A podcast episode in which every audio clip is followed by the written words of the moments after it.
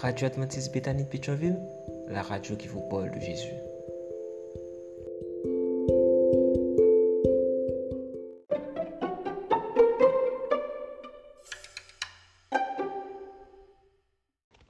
La vigile matinale provient de l'œuvre de Monica Diaz, Méditation quotidienne au féminin. La méditation de ce matin, aujourd'hui, 17 février 2024, est tirée de Jean 15, verset 15. Je vous ai appelé amis parce que je vous ai fait connaître tout ce que j'ai appris de mon Père. Je vous appelle amis, page 56.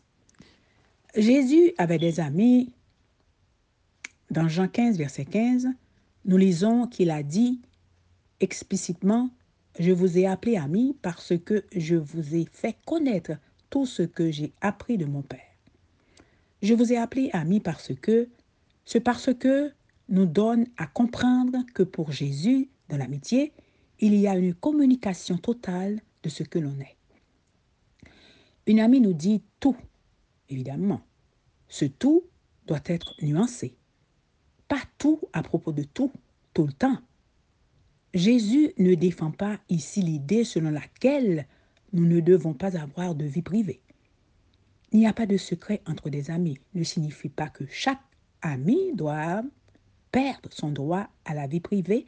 Ce que cela signifie, c'est que ce qui est dans le cœur, intention, motivation, sentiment, envie de désir profond, n'est pas caché.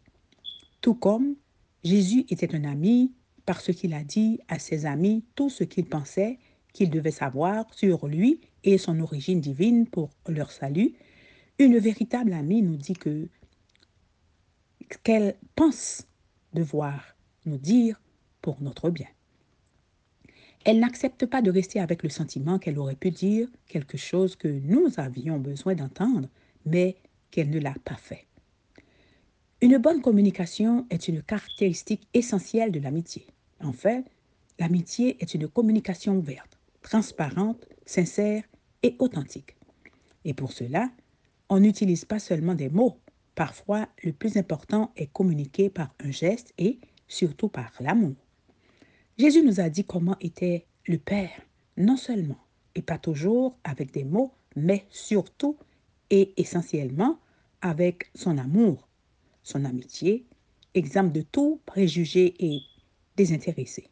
Bien sûr, pour pouvoir comprendre ce qui n'est pas dit, il faut être une véritable amie une de celles qui sont attentives à tout ce que vous dégagez.